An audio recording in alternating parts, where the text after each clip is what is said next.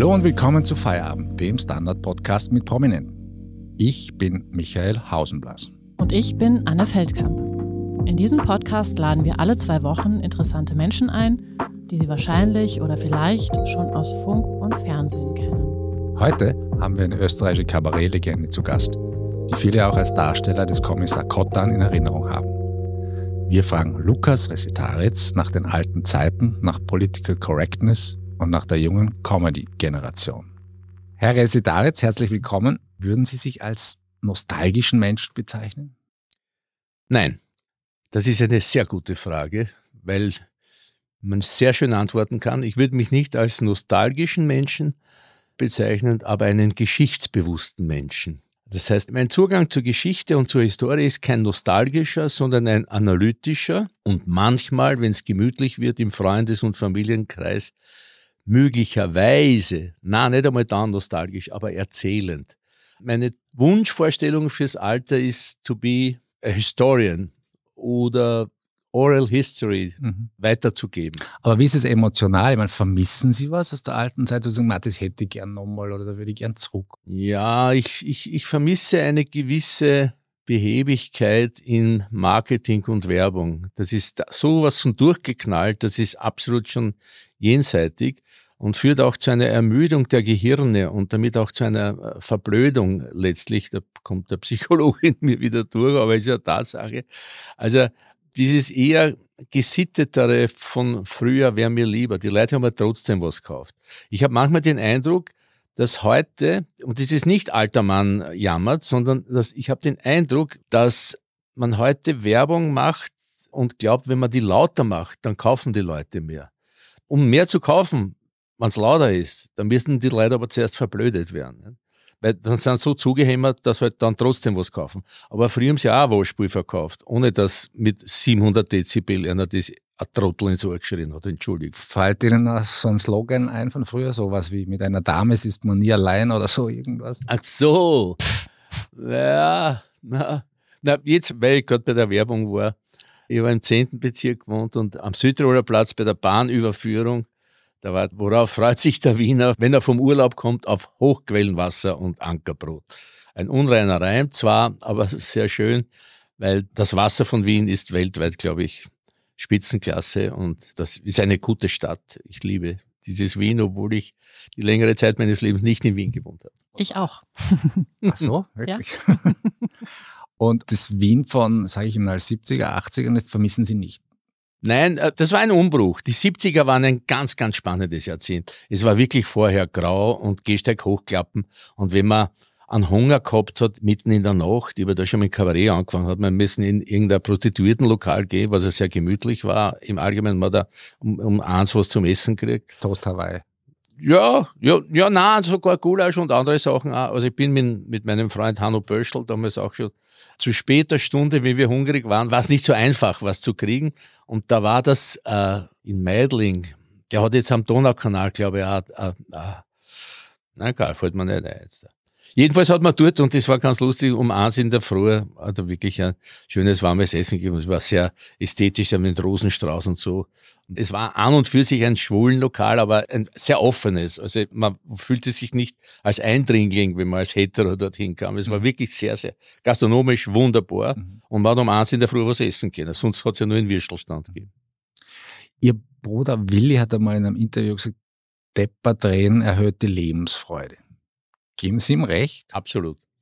Weil Deppert reden, ich weiß nicht, wie du auf Bayerisch Deppert reden hast, aber eines meiner Idole ist der Karl Valentin und auch seine Art zu denken und Deppert zu reden. Deppert reden ist ja oft was ganz Wertvolles, weil es Deppert reden auch die Sprache beim Wort nimmt, zum Beispiel. Und es sind äh, interessante Wege, wenn man die Sprache beim Wort nimmt, kommt man dann auf eine Etymologie vielleicht drauf oder auf eine frühere Bedeutung einer Redewendung. Das heißt, man muss einmal deppert reden, dass man auf was draufkommt. Kollegin Anne hat ja mal einen Wienerisch-Workshop. Ich habe mal einen Wienerisch-Workshop besucht. Oh, interessant. Äh, interessant ist in, in, in Österreich, das ist mir jetzt aufgefallen, dass die an der Uni auch Lehrenden für mhm. österreichische Sprache oder sehr oft aus der Ukraine kommen oder aus der Steiermark. Den Kronländern. Ich ja. muss zugeben, bei mir hat es wenig gebracht, dieser Kurs. Ah, verstehe. Hört man gar nicht. bei mir, äh, ein Seminarbuch. Ja, den nächsten mache ich bei Ihnen, ja. Ja, vielleicht nach der Stunde schon. Da setze ich die Antwort noch auf die vorige Frage ja. vor. Das ist nämlich ganz interessant. Ich finde es sehr schade, dass unsere Sprache verloren geht. Ich habe eine Auseinandersetzung in einer Diskussion, in einer Podiumsdiskussion auch gehabt, wo ein Typ, der sich, der sich habilitieren wollte in Graz oder was ich wo, der hat gesagt, das ist ein sprachlicher Imperialismus, der von Deutschland ausgeht und natürlich übers Internet und übers Fernsehen unsere Sprache verdrängt, die wienerische Sprache verdrängt. Denn Wienerisch ist ja viel mehr als eine Abart von Österreichisch. Wiener ist Französisch, Ungarisch, Kroatisch, Italienisch, Jiddisch. Es sind so viele jiddische Ausdrücke im Wienerischen drin. Und natürlich sehr viel Französisch. Gestern der Doku gesehen über die Cottage in Wien. Und in Wien sagt kein Mensch Cottage oder die Cottage, genau. Jetzt ist aber, wenn wir bei Deppert reden bleiben, hat sich ja vieles verändert. Stichwort Political Correctness. Ja. Wie geht es Ihnen damit? Grundsätzlich gut, weil man achtsam sein muss in der Sprache. Auf der anderen Seite geht es mir sehr schlecht damit, weil jetzt Menschen, die meiner Ansicht nach nichts Gutes im Sinn haben oder unschuldig sind, weil es blöd sind, sich da jetzt besonders wichtig machen. Und ich halte Übertreibungen für kontraproduktiv. Meine Töchter, die mich umgebenden Frauen sind alle Feministinnen und die leiden wie der Teufel unter diesen übertriebenen, quasi, wo viele auf der Spur sind, wo könnte ich noch was finden? Ich war gestern erschüttert, als ich gelesen habe, dass der von mir geliebte Janosch von einer mhm. Dame kritisiert wurde in der Süddeutschen, weil der einer. Die Rede ist, glaube ich, von Theresa Bücker. Ja. Mhm. Wo der einer Holzente einen Kuss gibt, ohne sie vorher zu fragen. Also da denke ich, das sind Grenzen schon meiner Ansicht nach. Und ich halte es, abgesehen davon, auch wenn ich jetzt nicht darüber urteilen will, über die Dame oder über ihre Aussage, es ist kontraproduktiv. Es, es gibt jetzt viele Dinge, die meiner Ansicht nach, wenn ich das sagen darf, die dem Feminismus mehr schaden als nutzen. Man muss es leider sagen. Und ich, ich kenne viele Frauen, nämlich Feministinnen in meinem Umkreis, die das nicht, nicht öffentlich sagen würden, mhm. die aber dann schon ihre Meinung kundtun diesbezüglich. Aber Sie haben es gerade schon gesagt, man denkt auch mehr nach über Sprache. Das ist das positive Faktum an der ganzen Geschichte, mhm. dass man sich viel mehr bewusst macht, was man denn sagt. Mhm. Aber ich, ich sage jetzt ein Beispiel. Ich hatte in meiner Lunacek ZIP 2 Geschichte, zu der wir noch kommen werden, ja, habe ich die Metapher oder das Wort durch den Rost gefallen verwendet, worauf ein kleiner Shitstorm entstanden ist von Leuten, die sich da dachten, sie müssten sich jetzt wichtig machen, wobei sie das historisch falsch gesehen haben. Das durch den Rostfallen gab es schon lang vor den Nazis. Das wurde von Neonazis in den 60ern wieder entdeckt. Aber es hat auch von der Bedeutung her nichts mit Judenvernichtung oder Judenverbrennung zu tun. Ja? Das sind falsche Zuordnungen, die aus Unkenntnis entstehen. Ich habe in der Schule gelernt, auf der Spinnerin am Kreuz, wo der Richtplatz war, wo die Erhängten wurden auf einen Rost gelegt und dann von den Krähen und Raben aufgefressen und was durch den Rost fiel, wurde dann weggeräumt. Es gibt die andere Wendung, durch den Rost fallen in die Glut und, mhm. und daher verglühen. Also jetzt ist es tatsächlich so, dass ich gerne reflektiere und sehr vorsichtig bin und versuche korrekt zu sein.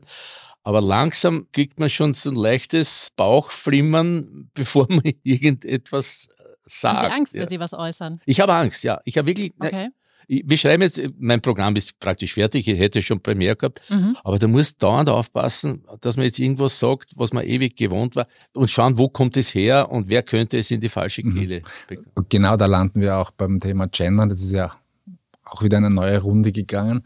Wie stehen Sie als Mann zum Gendern und wie als Kabarettist? Also was gibt es auch als Thema fürs Kabarett her? Man kann sich als Mann und Kabarettist unterscheide ich mich zum Thema Gendern überhaupt nicht. Ich versuche auf der Bühne, ich mache es halt auf die komplizierte Art, ich sage die weibliche und die männliche Form. Ich mache kein Binnen-I, kein gedachtes Sterndal, ich sage Lehrerinnen und Lehrer oder ich sage Kabarettistinnen und Kabarettisten.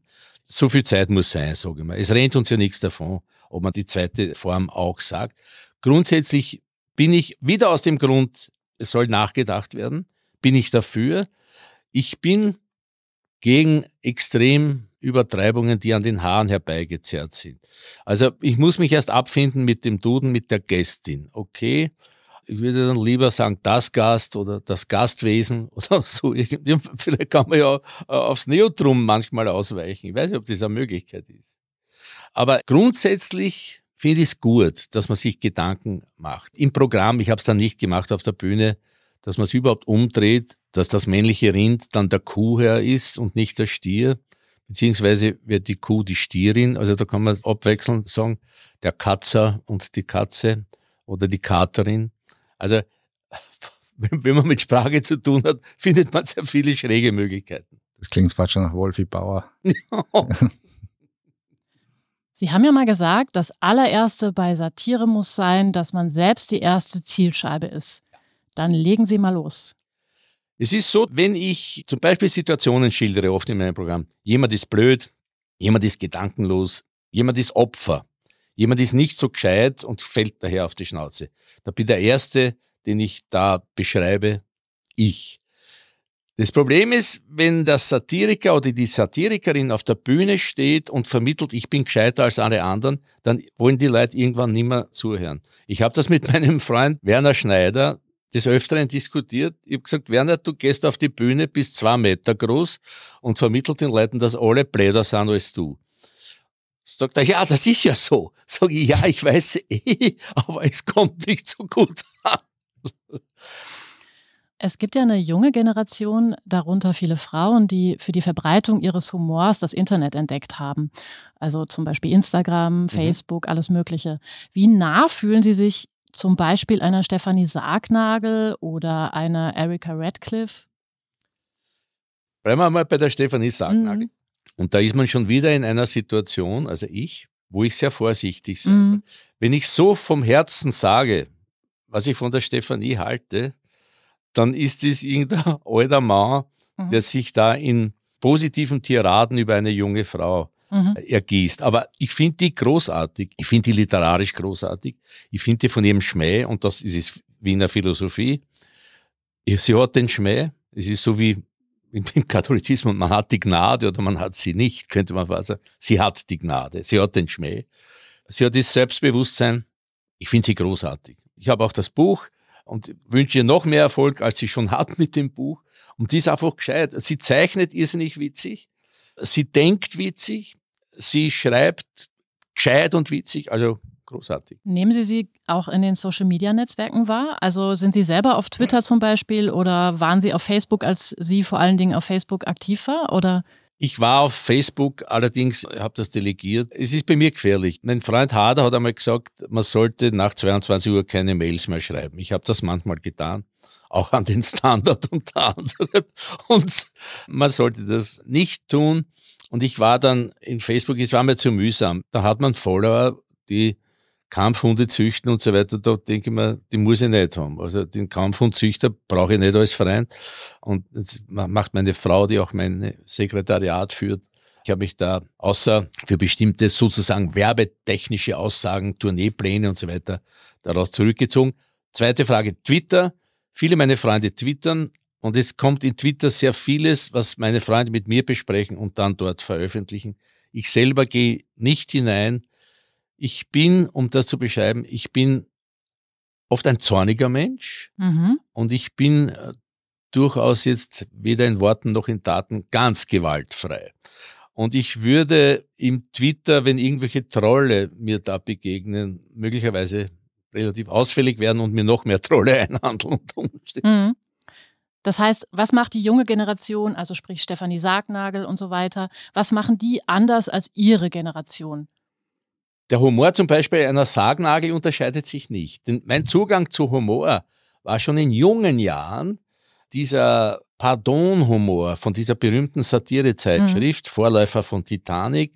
Und ich kannte zum Teil persönlich die Leute, den Hans Draxler und F.K. Wächter oder Robert Gernhardt. Das war schon dieser schräge Humor, den man zum Beispiel bei Sargnagel auch in ihren Cartoons wiederum findet. Das heißt, das ist kein Generationswechsel. Ein witziger Witz im Sinne von Witness im Sinn von Weisheit, Humor, der ist damals genauso gut wie heute oder damals genauso schlecht wie heute. Er ist gut, er ist gut. Und ich finde, dass so Menschen wie die Sargnagel, die können das und die schätze ich sehr. Und das unterscheidet sich nicht von, wobei, man muss natürlich sagen, Ich bin Pardon-Generation, ich habe als Gymnasiast mit 15 die zum ersten Mal abonniert gehabt und mit meinem Taschengeld.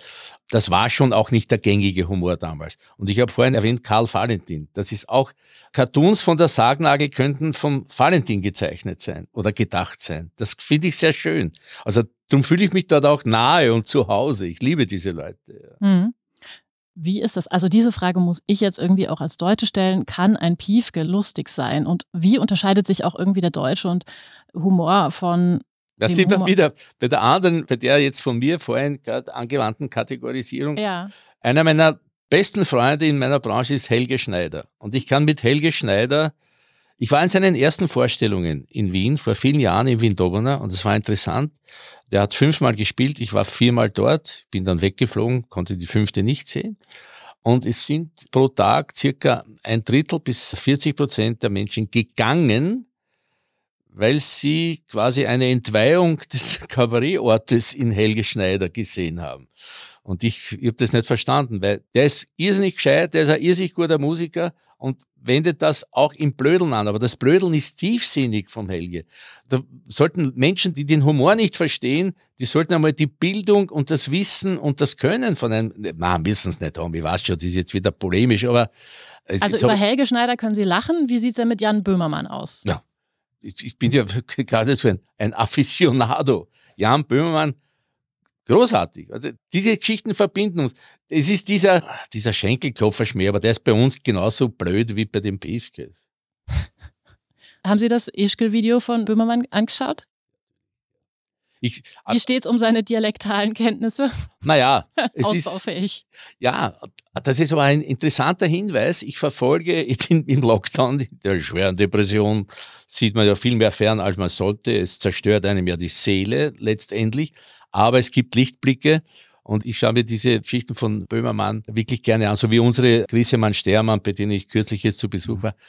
Das finde ich großartig. Das ist der Schmäh und das verbindet uns auch jetzt äh, mit den Deutschen. Es ist auffällig, dass in Quizsendungen, die man jetzt dann auch sieht, wenn man, es ist so wie in Einzelhaft oder in Zweierhaft, gemeinsam mit meiner Frau, so, so trat man den Fernsehapparat auf, dass viele nette Moderatoren, die ich mag, sich des Österreichischen befleißigen manchmal. Und das finde ich sehr schön. Weil das war früher immer eine verächtlich, der Ösi, Verächtlichmachung. Und jetzt wird es so, wie früher der Emil, der Steinberger, mhm. Äh, zitiert wurde. Das Österreichisch wird von vielen Menschen in deutschen Medien quasi zitiert. Ich habe von der Süddeutschen gestern eine Anfrage beantwortet. Die suchen Wiener Ausdrücke, ja, mhm. und haben einen ganzen Katalog angelegt. Und ich habe natürlich einen, ich bin wirklich versiert. Ich gehört zu den Letzten, die diese Sprache wirklich noch können, von Grund auf, von der Strizi, von der Unterweltgeschichte, der ich auch nahe war als junger Mensch. Und ich habe hineingegeben, er hat sie ins Pendel gehauen. Und das ist wunderschön. Er hat sich erhängt. Oh, ja. Mhm. Und ich werde nie vergessen, ich bin mit dem alten Hans Traxler und mit dem Manfred Deix vor Jahren bei meinem Wirten in Biesenberg beim Fuchswirten gesessen. Und ein Mann kommt herein, ein Freund von mir, und sagt, stellt euch vor, der Versenkungsrat hat sie ins Pendel gehauen. Ich schaue den Hans Draxler an, der sagt, ich habe jetzt kein Wort verstanden. Sage ich, der Leichenbestatter hat sich erhängt. Der Versenkungsrat hat sie ins Pendel gehauen. Und das ins Pendel hauen ist in der Strizi-Sprache häufig, wenn sich Leute in Haft erhängt haben, ja, es ist eine makabre Geschichte, aber es ist ein bildhafter Wiener Ausdruck. Aber da sieht man schon, dass der Wiener Schmäh schon ein gewisses Alleinstellungsmerkmal auch hat. Allein schon, wir haben vorher über Deppert reden gesprochen. Äh, Wiener Schmäh, das hat ja auch sehr viel mit Philosophie und Psychologie zu tun. Wie steht es denn um die Zukunft des Wiener Schmähs? Ja, da habe ich Bedenken. Man soll als alter Mann jetzt nicht so tun, ach, mit mir stirbt irgendwas aus. Aber die Gefahr besteht die Wiener Sprache und der Wiener Schmäh ist ein bisschen gefährdet. Warum? Weil viele junge Leute ihre Sprache vom Fernsehen oder vom Internet gelernt haben. Ich komme aus der Generation, vor allem als Kroat, ich bin ja mit vier nach Wien gekommen, konnte nicht Deutsch. Und die Eltern haben konsequent, wenn wir in Wien waren, wir haben ja gewohnt, hier waren oft ins Burgenland gefahren oder sie haben mich abgeliefert bei den Großeltern, die haben in Wien kein Wort Kroatisch mit uns gesprochen. Und mein Bruder Willi, werden Sie vielleicht sich noch erinnern, er pflegt zu sagen, ist nach Wien gekommen als burgenländische Kroaten und dann haben wir zwei Sprachen gelernt, Wienerisch und Deutsch. Denn die Eltern haben damals darauf geachtet, schön sprechen und wienerisch sprechen. Und meine Kinder, die auch schon um die 50 sind, die werfen mir das vor, dass ich ihnen den Dialekt nicht beigebracht habe. Man hat mit den Kindern Hochsprache gesprochen und es ist ihnen damit was entgangen auch. Und was haben Sie lieber gesprochen als Kind? Sie haben lieber Dialekt geredet, aber sie haben ihn nicht kennen. Also. Jetzt ähm, bleiben wir im, zumindest beim Wienerischen. Ja. Sagt man Lukas Resitaritz, kommt man ja am Kottern nicht ja. vorbei. Ich bin damit aufgewachsen auch. Wie ist Ihr Verhältnis aus heutiger Sicht zum Kottern? Wieder etwas nostalgische Frage, aber. Sehr, sehr positiv, auch wenn ich es durchanalysiere. Ich war am Anfang, haben viele einen falschen Eindruck von mir gehabt. Es war mein Prinzip, Kottern und meine Arbeit als Kabarettist zu trennen. Das ging so weit, dass ich das in Verträge hineinschreiben habe lassen, dass nicht mit Kottern geworben werden darf, weil ich die beiden Dinge trennen wollte. Kottern ist die Rolle, aber ich wollte auch nicht als Kottern angesprochen werden, weil ich nicht der Kottern bin. Bestärkt wurde ich in dieser Ansicht, weil ich in den ersten Jahren meiner Kabarettistentätigkeit ein Plakat gesehen habe in Wien und da stand dort ganz groß Mundl, dann etwas kleiner Karl Merkatz, liest ganz klein Kafka, Bericht an die Akademie. Mhm. Da man denkt, das will ich aber nicht. Das ist die Gefahr, in die man sich begibt dann. Ich habe mir auch Sorgen gemacht um meinen Bruder Willi mit dieser Ostbankurti-Identität, ja. die er dann wieder verlassen hat. Ja. ja. Ich bin heute halt ein sturer, ich bin ein Ältester von Geschwistern. Und jetzt, das heißt, ich bin ein Hirtenhund. Ich mache mir Sorgen um andere mehr als um mich, weil ich vermülle und bin eins mit meinem lieben Freund äh, Herbert Prohaska, mit dem ich kürzlich drüber geredet habe, gesagt, Herr Schnecke, ich mache mir da einen Sorgen um andere Leute. Sagt er, ja, ich denke nach, ob die Tochter am Auto die Winterraffen gewechselt hat oder solche Sachen. Ja. Und ja, das, das, das ist. Und die Kottern-Geschichte, wie gesagt, ich wollte das trennen, aber es war eine wunderbare Arbeit, eine fast unvorstellbare Arbeit heutzutage. Erstens, wir hatten doppelt so viel Zeit wie heute zum Drehen. Wir haben für den 60 Minuten drei Wochen Zeit gehabt und für einen 4 Minuten vier Wochen. Vier Wochen mit je sechs Drehtagen. Heute unvorstellbar. Da macht man eine Serie mit 20 Folgen heutzutage. Mhm. Ja. Würden Sie heute noch einen dann, wenn man jetzt ein Produzent käme und sagt, okay, das machen wir jetzt nochmal. Würden Sie ihn heute noch einmal spielen? Ja, jetzt nicht mehr. Ich, ich habe ihn noch einmal gespielt mit diesem Kinofilm, ja. den ich, ich darf es jetzt sagen, ohne den Vertrag zu brechen. Der war verunglückt aus vielen Gründen. Peter Batzak ist leider schon verstorben. Die Mortuis nil nisi bene, aber ja, es gab da gewisse Überforderungen und ich hätte das anders gemacht. Nämlich wiederum mit mehr Selbstironie. Die Selbstironie besteht nicht darin, dass der Kotan jetzt eine Arbeitsjankerl hat ja, und einen Hut auf. Das ist nicht Selbstironie. Der Latzhose. Ja, ja, die Latzhose, das war, das war mein Privatgewand damals beim Kotan. Mhm. Die Heidi Melins, die die Kostüme gemacht hat, bitte lasst es an. Die Schuhe, die Latzhosen und die Lederjacken. Ich habe zwei verbraucht dann. Ja, meine Enkelin wollte dann eine Kottan-Lederjacken haben und die war im Keller aufbewahrt und wurde von irgendwelchen Mikroben quasi aufgefressen. Die Latzhose auch. Die Latzhosen hat, die habe ich durchgearbeitet. Legendär waren im Kottan ja auch ihre Auftritte, bei denen sie alte Hadern, zum Beispiel Paul Anker, ich glaube, das heißt Singalong, Playback, wie auch immer das heißt, was war denn Ihr Lieblingshit? Das Größte war für mich, ich habe meine Kottern-Filme erst gesehen nach 20 Jahren oder so. Ah, wirklich? Konnte mich nicht anschauen, war nie am Schneidetisch, weil ich gesagt mich sieht das heute nicht aus. Zu kritisch dazu. Und das war auch diese eigenartige Haltung, die bei vielen Leuten ausgelöst hat, aha, der mag das überhaupt nicht, warum hat er es dann gemacht? Ja.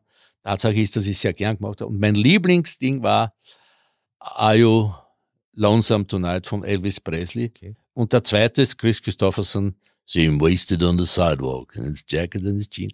Und bei beiden habe ich mir das angeschaut und glaubt, ich sing das. Ich habe diese Elvis-Geschichte kann man nicht lernen. Man muss sich in den Elvis hineinversetzen und wenn die Dame zu jaulen beginnt, singt man noch die Zeile und dann kommt das Kichern. Man hält sich ein wenig zurück und dann bricht's durch. Und genau so ist es dort passiert? Das kann man zehnmal anschauen und denken, Alter, wie hast du das geschafft? Aber es, also Sie sprechen von dieser Lachversion. Von der Lachversion, von der, die Elvis-Geschichte, äh, äh, ja. Und die Christoffersen, wo ich vor dem Zelt sitze und singe und natürlich meine Stimmlage, der Chris Christoph. Und das sind, ich, ich genieße es, ja. Machen Sie das zu Hause auch noch manchmal? Ja, ich, ich, ich mache es ja auch live manchmal. Ich habe ja beim Jubiläum vom Orpheum habe ich Sweet Home Alabama mit der Ostbahn-Band und mit Karasek und mit, die ganzen, mit der ganzen Blaudern gespielt und mit dem berühmten Schlagzeuger von der weltberühmten Band auch und so. Das war toll. Also ich kann es auch so ein bisschen. Mir hat der Diana von Paul Anka gut gefallen. Ja, großartig. Ja. Und Okay, die Anne. Ja, also ich kann da jetzt irgendwie relativ wenig ja. mitreden, muss ich wirklich zugeben. Also wer Paul Anka Aber ich, ja, ja.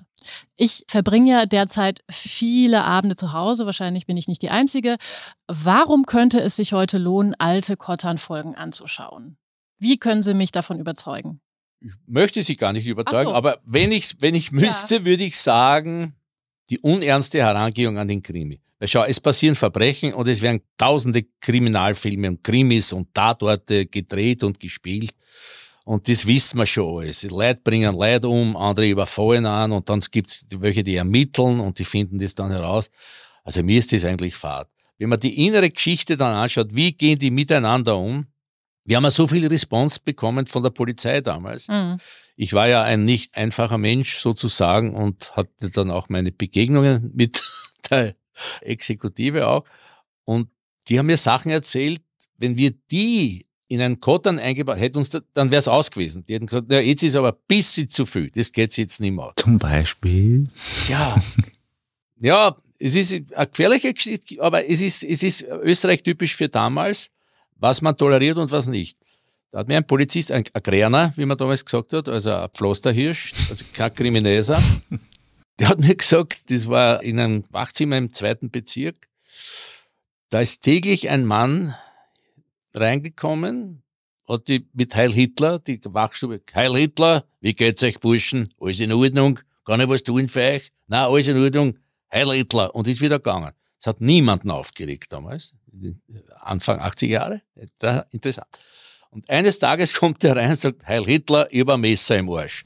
Und die haben gesagt, ja, gut, komm morgen wieder, wir haben jetzt zu tun, wir können jetzt nicht mit dir plaudern. Sagt er, Heil Hitler, ich komme morgen. Dreht sich um und hat ein Messer im Arsch und geht mit Messer in der Arschbacke wieder raus, offenbar in irgendeiner äh, Und am zweiten, der hat uns bewacht, in einem Stundenhotel im Hotel Weißes Lamm, großartig. Die Damen dort, wirklich das Herz geht mir auf. Und mir der eine erzählt hat, eine, die dort Prostituierte war, meine Tochter weiß gar nicht, was ich mache von Beruf, gell. Die tut studieren, das kann nicht alles zahlen mit dem, was ich da mache. Ich darf mir einen Strich geben. Und sagt, ich weiß das gar nicht. Und sagt, darf ich dir Puzzle geben? Sag ich, ja klar, gib mir ein Puzzle. Es war wunderbar. Und dort hat uns ein Polizist die Straße abgesperrt.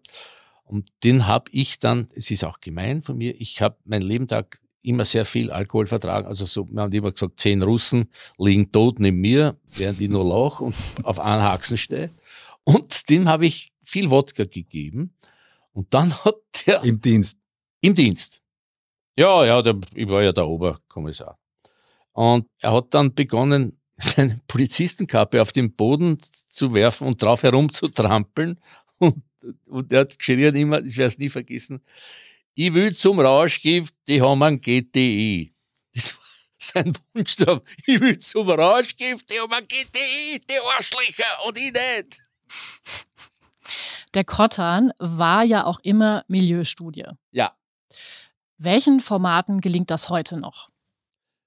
Ich habe zum Tatort ein sehr ambivalentes Verhältnis. Mhm. Tatort gelingt es manchmal, aber der fällt viel zu oft ins Klischee hinein.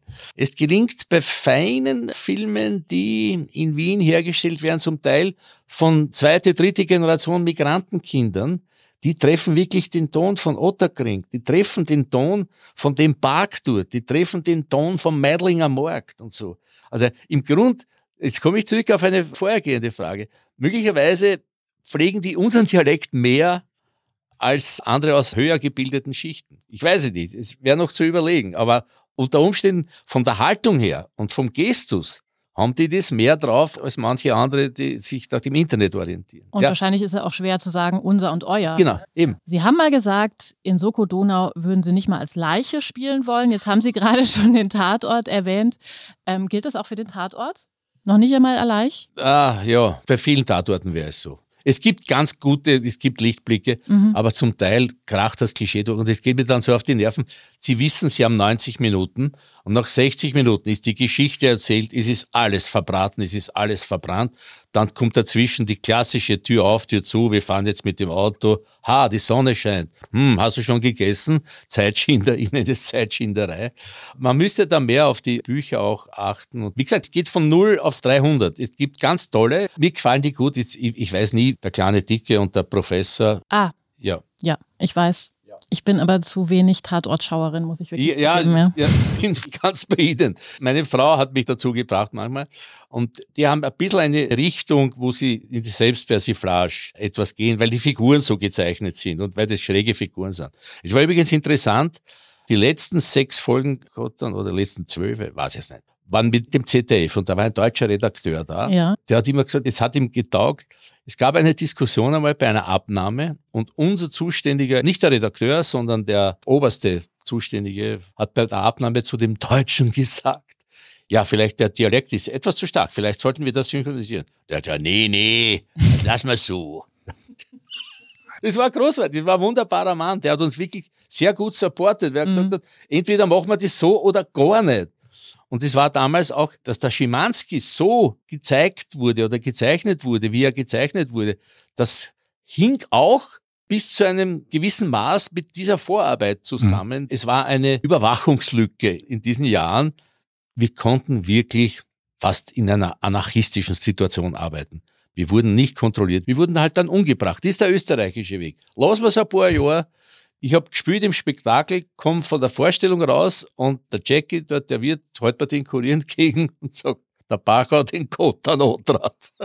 So, wir machen jetzt eine kurze Pause und reden dann mit Lukas Resitaritz über seinen Kommentar zu den Corona-Maßnahmen vor einem Jahr. Unter anderem.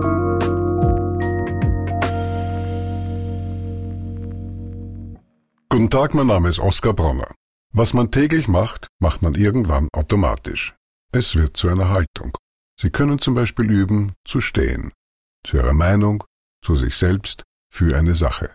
Wir machen das seit 1988 und es funktioniert. Der Standard, der Haltung gewidmet. Herr Resetaritz, im Mai vergangenen Jahres hatten Sie einen emotionalen Auftritt in der Zeit im Bild in der Sie sich zu den Corona-Maßnahmen geäußert haben. Wie geht es Ihnen heute damit? Noch schlecht. Mit den Äußerungen oder mit den Corona-Maßnahmen oder mit beiden? Mit beidem. Das Problem liegt ja tiefer. Wenn ein Machterhalt und ein Regierungsmachterhalt nur per Werbung zu bewerkstelligen ist und man dann mehr dafür ausgibt als wie für Impfungen. Ich weiß, Sie sagen jetzt alle, aber es ist doch eine Tatsache, die man nicht oft genug sagen kann. 210 Millionen für Werbung. Ich habe das in meinen Programmen immer wieder behandelt, dass das hauptsächlich aus Werbung besteht. Ja? Dass die Leute, für mich sehr dubiose Studien, die heißen Marketing und Communication und da machen es vier Semester und dann glauben sie, kennen irgendwas und haben dann irgendwelche Titeln. Also ich weiß nicht, es gibt ja den Händelrupfer Magister in Bratislava Java oder den Ich kann ein Schnitzel panieren aus äh, Brinn oder ich weiß nicht, woher die alle kommen. Es geht nur um Werbung, es geht nie um die Sache. Und es geht nie um eine Redlichkeit. Die sind nicht fähig zur Redlichkeit. Ich glaube, dass Menschen und auch Wählerinnen und Wähler, wenn sie noch nicht völlig verblödet sind, mit Redlichkeit und Ehrlichkeit besser umgehen können als die Politberater und Medien- und Marketing-Schnösel dort rundherum überhaupt ahnen können. Es gibt so Geschichten, ist schon Jahre her, Bundespräsidentenwahl und spätere Präsident Kestil, da ja, wie oder was hat er Verhältnis, ist er mit seiner Frau zusammen. Und ich bin der Meinung nach wie vor, wenn der gesagt hätte, es ist so und so, hätte er mehr Sympathien gewonnen als durch diese Herumlügerei. Und jetzt wird permanent herumgelogen, es wird verschwiegen, was auch eine indirekte Art von Lüge sein kann. Und es wird dann immer nur reagiert, wenn man auf irgendeinen Völler draufkommt, wird der durch eine neue Nebelgranate zugedeckt. Es ist wirklich, wirklich mühsam. Ich hasse diese Wutbürger. Die Wutbürger war das Blödeste, was jemals passiert ist, weil Leute, die keine Ahnung haben von Geschichte und von Zusammenhängen, haben einfach deppert herumgeschrien. Aber ich bin auch nie ein Wutbürger. Ich analysiere das. Ich bin ein bewusster Bürger und ich sehe, was passiert. Und ich gehöre noch nicht, obwohl in der Altersgruppe wäre ich schon, der Verblödeten. Also es wird gesetzt auf Halbdemente, die noch durch die Propaganda noch blöder gemacht werden. Ich habe in Güsting einen Auftritt gehabt mit meinem letzten Programm, Wurscht. Und nachher kam ein Mail an mein Management. Eine Dame ist gegangen während der Vorstellung und sie wird nie, sie hat geschrieben, sie ist eine alte Dame, also in meinem Alter oder öder. Und sie hat gesagt, sie hält sich nicht aus, wie ich mit dem Bundeskanzler, mit dem wunderbaren Sebastian Kurz umgehe und hat meinem Management empfohlen, man möge mich fragen, ob ich denn nicht wüsste, wer meine Pension bezahlt. Ich wollte dann zurückschreiben, das wurde Gottlob verhindert, weil ihr geschrieben, huren zu, ich zahle Ihnen Pension, ich zahle meine Pension, weil ich arbeite noch, ich bin seit sieben Jahren oder was äh, Pensionist und ich zahle dem Basti sein Gehalt, gute Frau. Denken Sie einmal nach. Aber wenn die Verblödung so weit geht, sagt der, der Bundeskanzler zahlt meine Pension. Danke. Mhm. Aber ich frage mich diesbezüglich oft nach der Initialzündung eines Kabarettisten. Ich spreche jetzt gar nicht so sehr von einem neuen Programm. Ja. Wenn man zum Beispiel auch nach Bayern schaut, was der Söder so von sich gibt, da frage ich mich dann, warum macht jetzt der Bolt nicht sein wunderbares Maul auf? Wie geht's Ihnen? Wann sagen Sie, so jetzt reicht dieser? Wenn es mich zuschüttet, wenn ich, und das ist zum ersten Mal wirklich eine Regierung, die mir Angst macht. Ich habe jetzt den Begriff der neue Ostblock geprägt für mein Programm, weil wenn man sich dort hinlehnt, auf die, wenn man sich anlehnt an die halbautoritären Regime, sage ich ganz bewusst jetzt, östlich von uns, und wenn man dort Koalitionen sucht und die EU dabei beschimpft, dann möchte ich das nicht dann habe ich Probleme mit dem Land, in dem ich hier lebe und dessen Bürger ich bin, ja, dann habe ich wirklich ein Problem. Also da ist schon hoch an der Zeit, dass man von den Werbestrategien, dass man das einmal bloßlegt und dann tue ich das auch. Es ist beim Proben so, dass meine Tochter, so wie beim Hundetraining, sie lässt mir einmal dort wüten auf der Bühne und sie sagt, Papa, das kannst du aber nicht spielen. Ne? Das weißt du eh, das weißt du schon.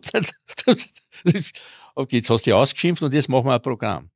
Aber alle meine Programme waren so, dass sie den größeren Bogen gezeigt haben. Worum geht's? Wirtschaft, Sozialsystem etc. Und dann anhand von kleinen Versagergeschichten das erzählt, über auch über meine Person als Versager. Aber jetzt sind so viel konkrete Ungeheuerlichkeiten, dass man an denen nicht vorbeikommt. Und erstmals gilt das Wort, sie nehmen uns den Beruf weg. Weil, soll ich das jetzt auch noch einmal sagen, dass der gelogen hat, das haben eh schon Zähne gesagt. Ja? Und der liegt aber weiter. Es ist ihm wurscht. Ich bin irrelevant.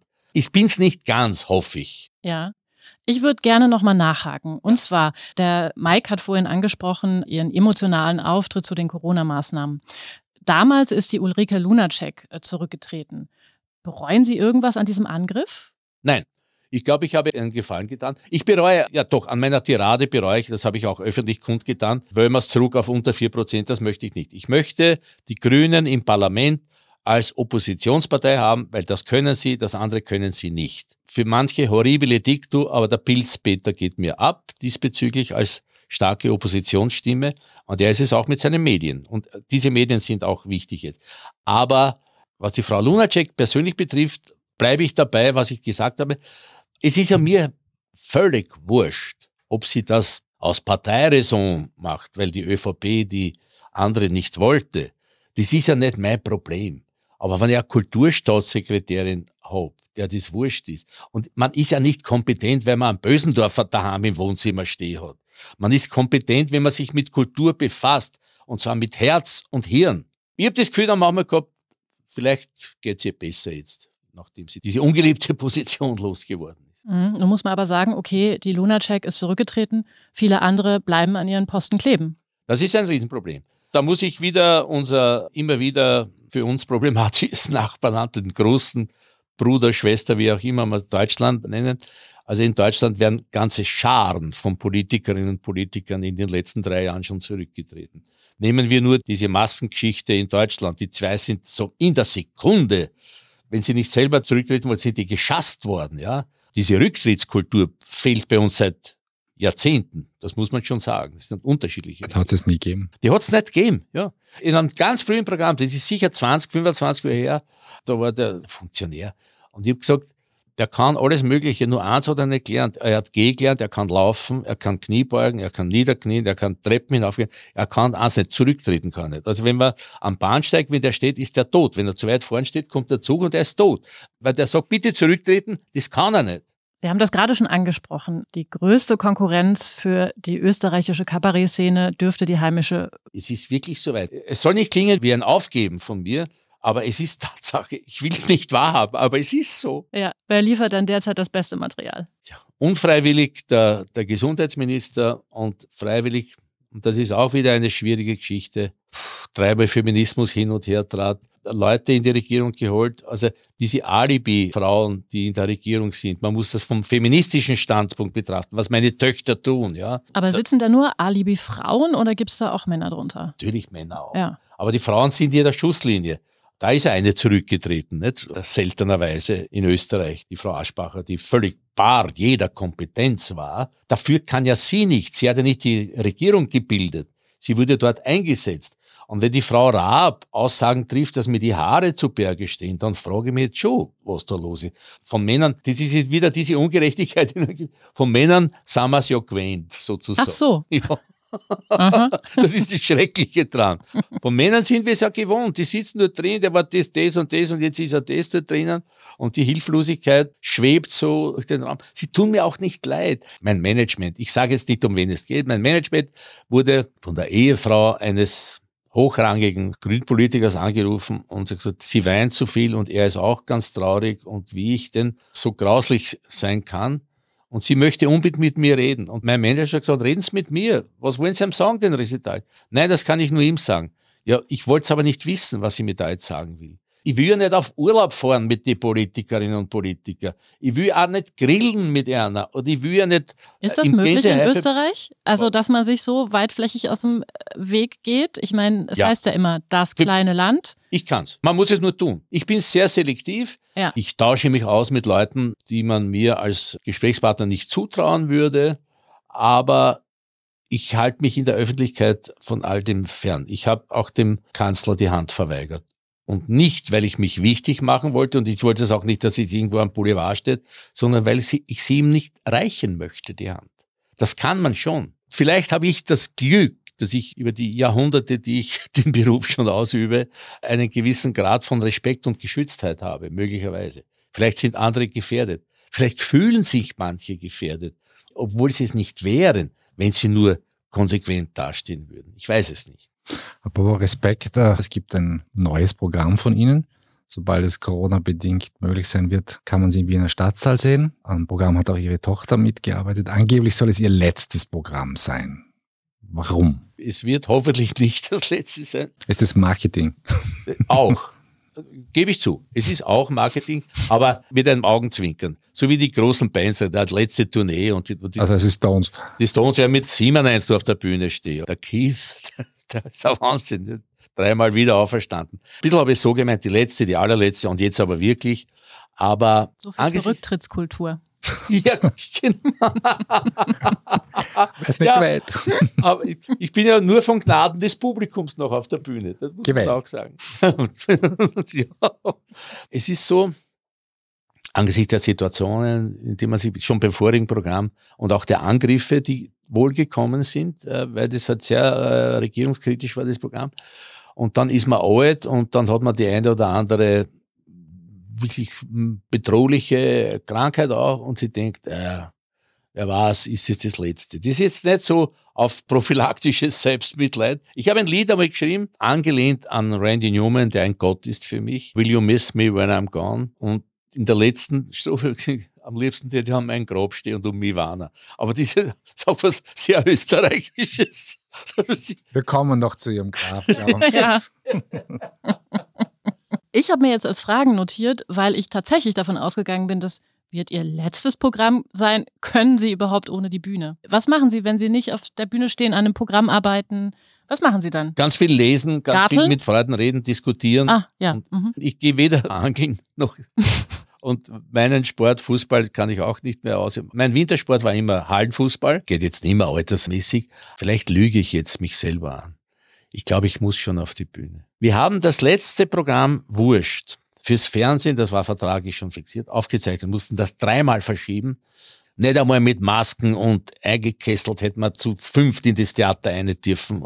Wir haben es dann aufgezeichnet, ohne Publikum ein niederschmetterndes Erlebnis. Ich habe es gut geschafft, mit voller Konzentration. Es hat so viel Kraft gekostet wie fünf Vorstellungen, denn die 427 Leute im Saal, Das ist ein Energieunterschied, der in Zahlen nicht ausdrückbar ist. Es gibt nichts Einsameres, als vor einem leeren Programm ein zweistündiges Programm zu spielen. Man weiß, es sind die Kameras. Man weiß, es sind hinter der Bühne meine Freunde. Und ich meine jetzt nicht Applaus, ich meine nicht Lachen. Haben Sie da Plan? Noch mehr.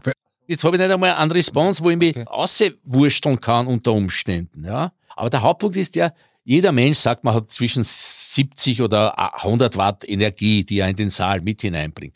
Und ich meine, auch die, die nicht lachen, die nicht applaudieren, aber ich spüre sie. Ich bin eine Antenne da oben und spüre 400 Leute oder ich spüre 1000 Leute. Ich habe vor großen Dingen auch schon gespielt. Und wenn die nicht da sind, musst du das selber in dir irgendwie herstellen. Es kostet wahnsinnig viel Energie, aber dass du die aufbringst, dass du spielst und die Konzentration, dass du die hast. Weil es gibt das Ping-Pong nicht. Es gibt dieses quasi Dialogische nicht. Ich bin ja keiner, der mit dem Publikum spricht. Ich lehne das ab. Ich möchte auch nicht im Publikum sitzen und einer, ein Kabarettist kommt und zahlt mir da aus. Würde halt bei mir nicht gehen. Das würde in einer Schlägerei enden, möglicherweise, oder in Flucht. Aber es gibt dennoch einen Austausch mit dem Publikum, einen Energieaustausch. Ich sage das nicht esoterisch, sondern tatsächlich zum letzten Mal. Gar nicht lustig. Vor kurzem ist der Filmemacher und Künstler Peter Batzak ja. gestorben, mit dem auch Sie zusammengearbeitet ja. haben. Was halten denn Sie von dem Saga, die Kanoneneinschläge kommen näher? Das passiert mir auch. Ich gehe damit eher unpathetisch um.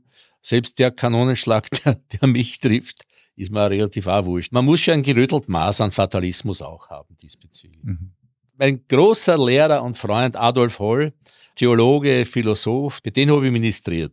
Er hat wirklich die Wandlung und alles gemacht.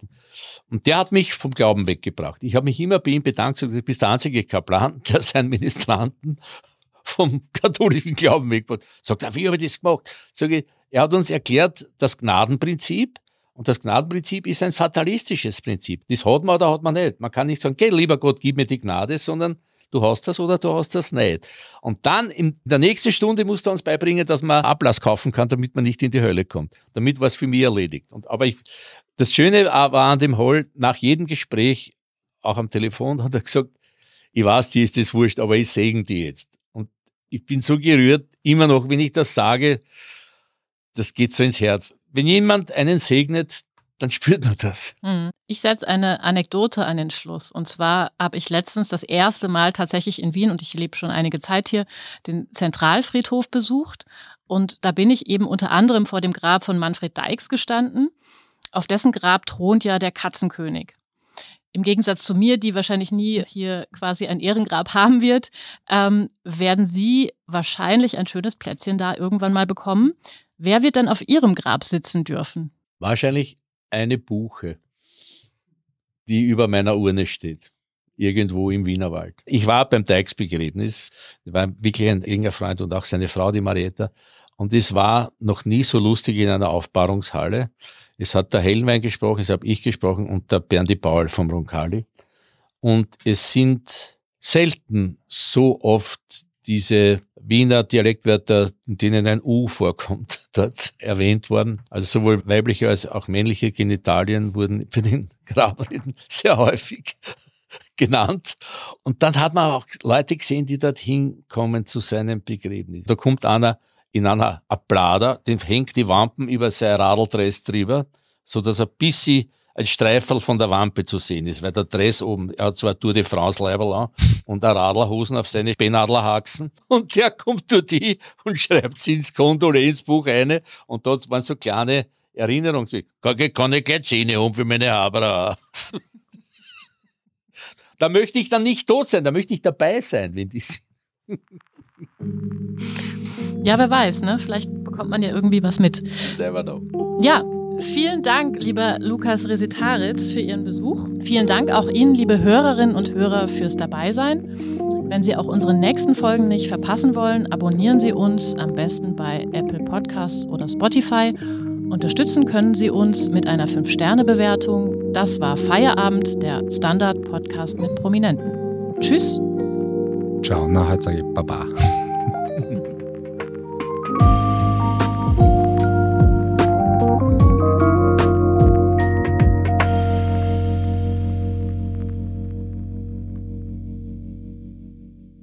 Guten Tag, mein Name ist Oskar Bronner. Was man täglich macht, macht man irgendwann automatisch. Es wird zu einer Haltung. Sie können zum Beispiel üben, zu stehen. Zu Ihrer Meinung, zu sich selbst, für eine Sache. Wir machen das seit 1988 und es funktioniert. Der Standard, der Haltung gewidmet.